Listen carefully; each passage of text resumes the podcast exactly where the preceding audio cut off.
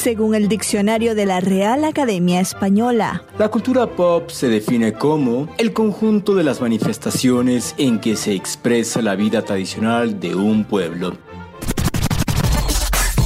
Nosotros la definimos como música, cine, televisión, famosos, teatro, moda y arte.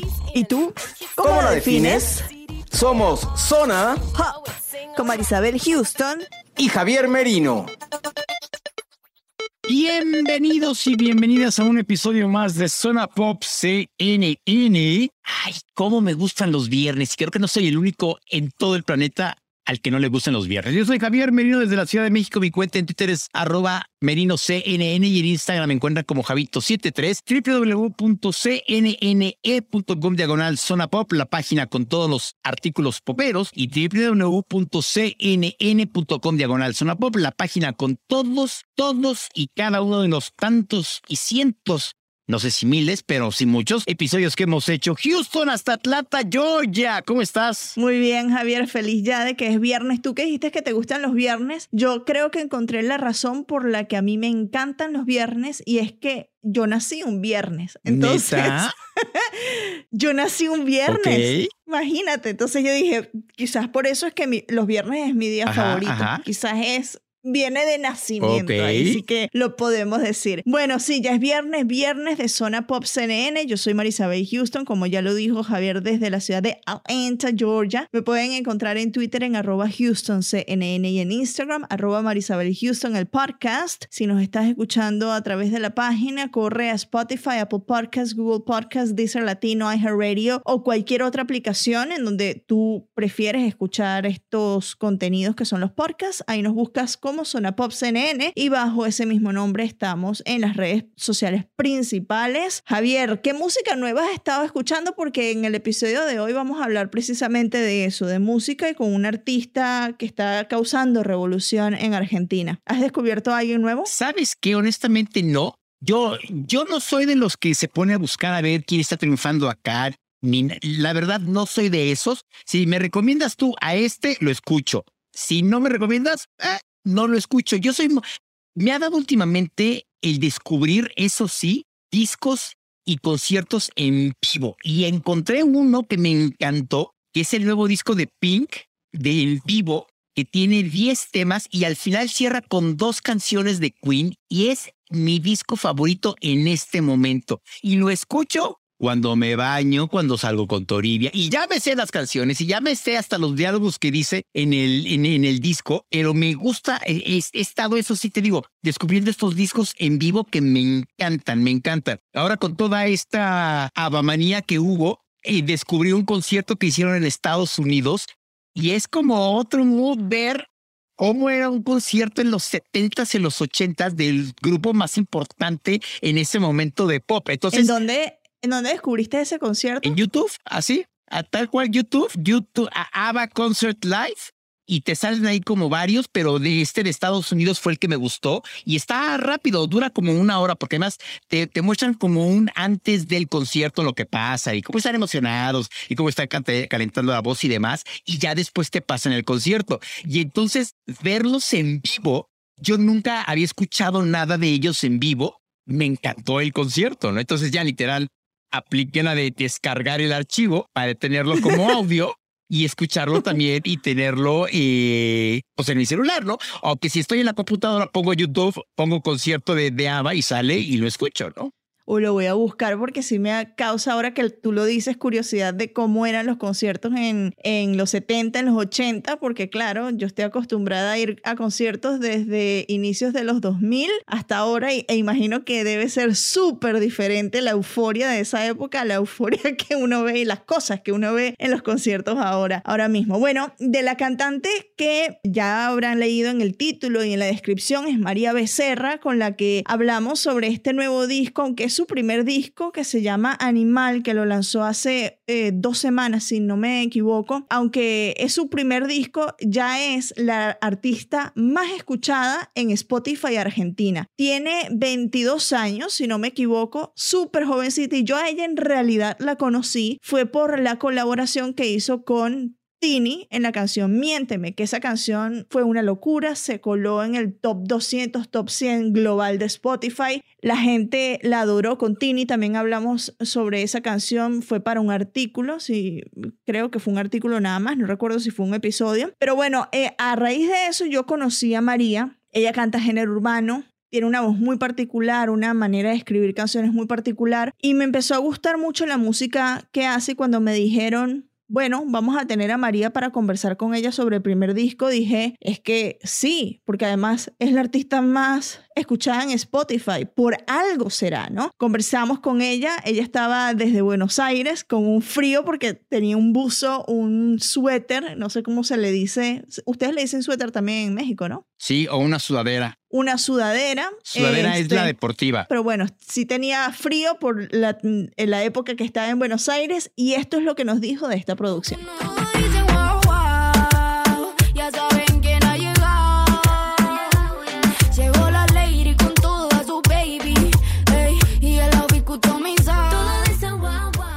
Bueno, felicidades primero por ese disco, tu disco debut, que es Animal. Un fantástico álbum. Sé que mucha gente dirá, bueno, es el primer disco, ya han salido canciones, pero detrás de la producción hubo un trabajo muy importante, súper elaborado, muy minucioso. Cuéntame un, poco de, cómo fue eso. Sí, se escribió hace un año y algo, pero imagino que, que fue muy especial sabiendo que esto iba a ser casi que tu bebé, ¿no? Tu, tu primogénito. Totalmente. Sí, mismo como la portada del álbum estoy yo todo ahí. Ah, mi precioso, precioso, literal. Sí, sí, sí. Bueno, como vos decís, em, un arduo trabajo detrás. Un año, más de un año, un poquito más de un año. Eh, lo venimos pensando hace un montón. Yo en el que soy muy perfeccionista y no quiero que nada te salga ahí de los, de los parámetros es como que nada, o sea, Animal pasó por, por sus etapas, ha pasado por sus etapas, por sus moods. De repente yo me despertaba un día así, no, quiero que todo un álbum sea tres.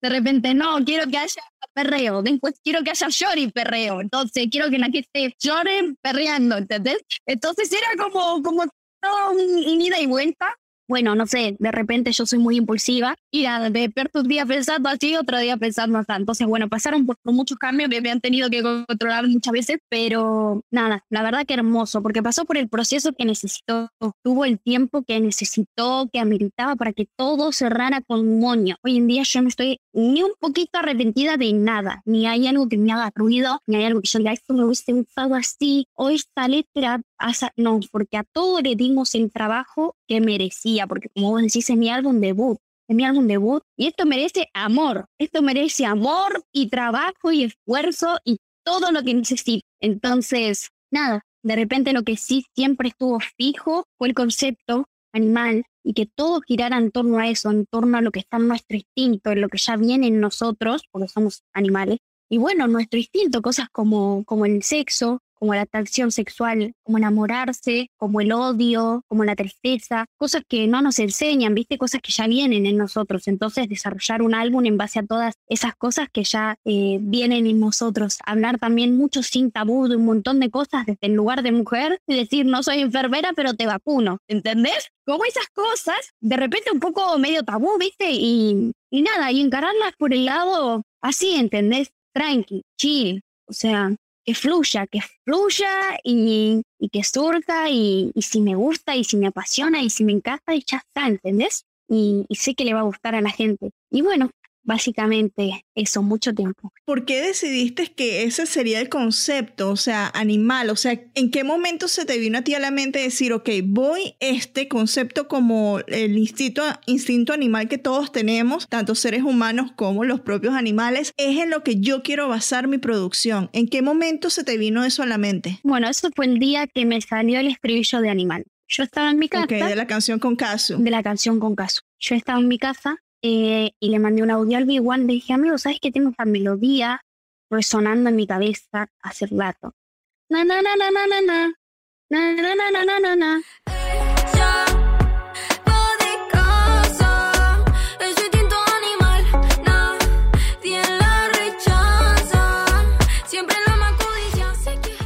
Como medio así, medio, medio árabe, medio, medio ese palo. Y digo, haceme, haceme un beat, le mandé toda la lo del estribillo. digo, haceme un beat que, que coordine con esta melodía, un reggaetón ahí, un reggaetón hardcore, que tenga esta melodía, uh, buenísimo, amiga, me encanta, pum, pam. Hizo el beat, y ahí fue cuando fui al estudio, y ahí fue cuando me, me salió la letra de ella va de casa, su instinto animal fluyó enseguida.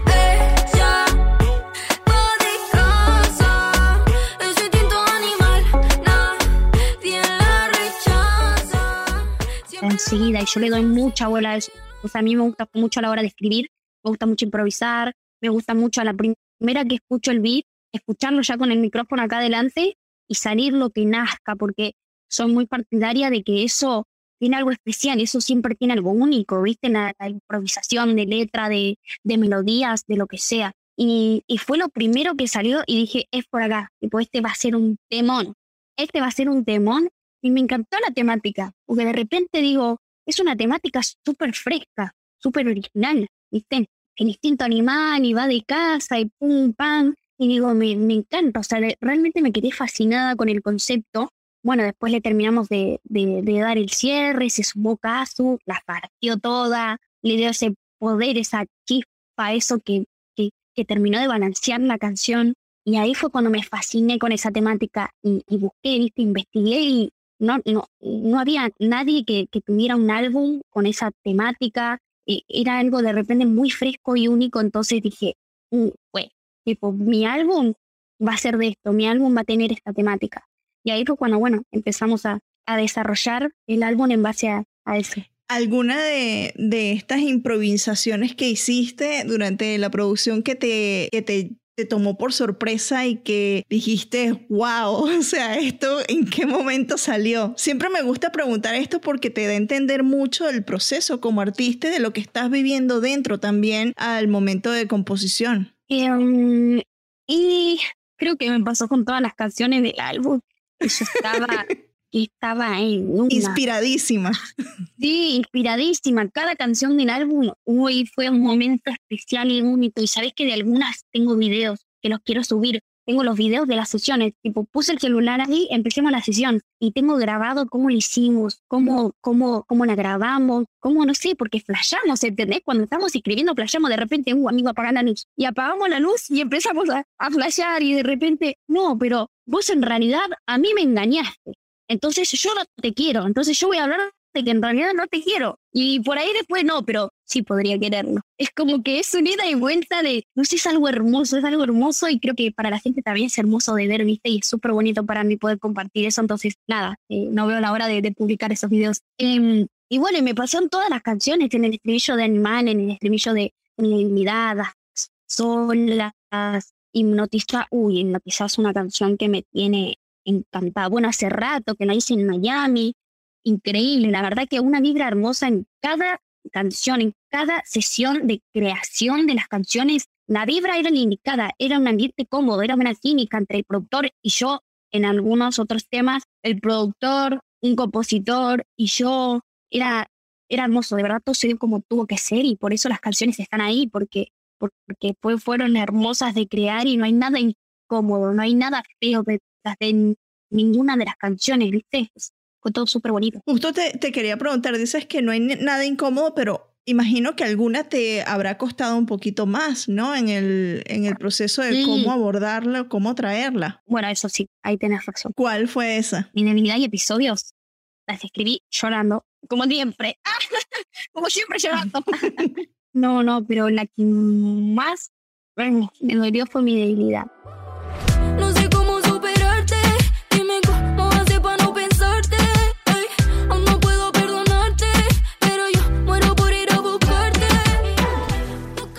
Ahí en el estudio con mí y y la estaba escribiendo y, pensando y trayendo recuerdos, formando historias, enlazando cosas como para crear una historia que tenga sentido en base a experiencias eh, que me han pasado. Me encanta escribir sobre cosas que me han pasado porque siento que es muy diferente a cuando la historia la, la imagino y no, no la viví. Y además conectas más con la gente, digo yo, porque se pueden sentir identificados. Sí, bueno, de hecho en el video que lloro y todo es, es algo súper real, es, Eh, de hecho, hacíamos un ritual con el director antes de empezar a tirar las tomas. Eh, nada, un, un ejercicio de, de, de, actuación y todo el tema para, para volver a esos recuerdos. O sea, es, es medio masoquista, pero es muchas de las veces que tenés que llorar, tenés que recordar cosas feas y volver a esos momentos y vivirlos y realmente sentir que estás ahí. Y, y viene la emoción instantáneamente, o sea, es increíble. Y, y nada, bueno, cuando hice mi debilidad, lloré muchísimo. Cuando la escribí, cuando la grababa, me quebraba la voz, cuando grabé el videoclip, cuando se estrenó, o sea, mi debilidad era que yo empezó a llorar y episodios también, episodios también, pero mi debilidad fue como algo muy heavy, realmente siento que ahí entregué un pedazo de mi corazón.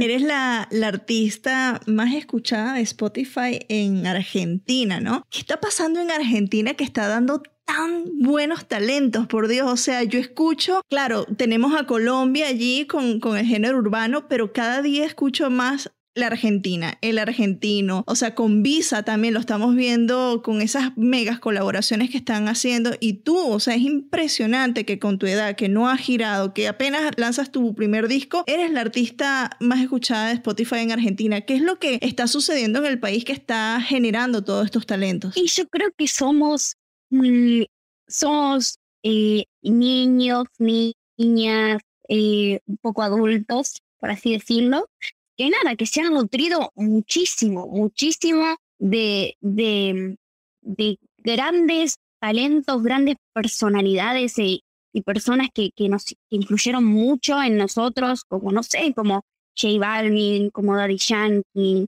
¿entendés? Como que siento que somos una, una generación que de repente escuchó muchísimo eso, porque nuestra generación quizás no llegó tanto al rock nacional. Viste que en Argentina eh, fue tipo tuvo un gran peso y una gran movilidad hasta, hasta, el día de hoy, pero digo, en su momento fue demasiado. El rock nacional, quizás más, no sé, nuestros primos, un un poco más grandes, mis padres, pero nosotros, cuando nosotros éramos preadolescentes, adolescentes, lo que sonaba cuando salíamos a bailar en reuniones, en cumpleaños, en lo que sea, era reggaetón, reggaetón cool, y básicamente eh, crecimos con eso, y, y, no sé, creo que a nosotros, no sé, Tiago, Lee, FMK, Rusher, realmente nos apasiona muchísimo, y debo decir que, que el gran responsable de que nosotros, hoy en día, al menos los del espacio y los de la casa, estemos haciendo reggaetón es FMK. FMK, el fanático del reggaetón, fanático desde que era así. Y cuando nos conocimos, viste que yo por ahí hacía un poquito más R&B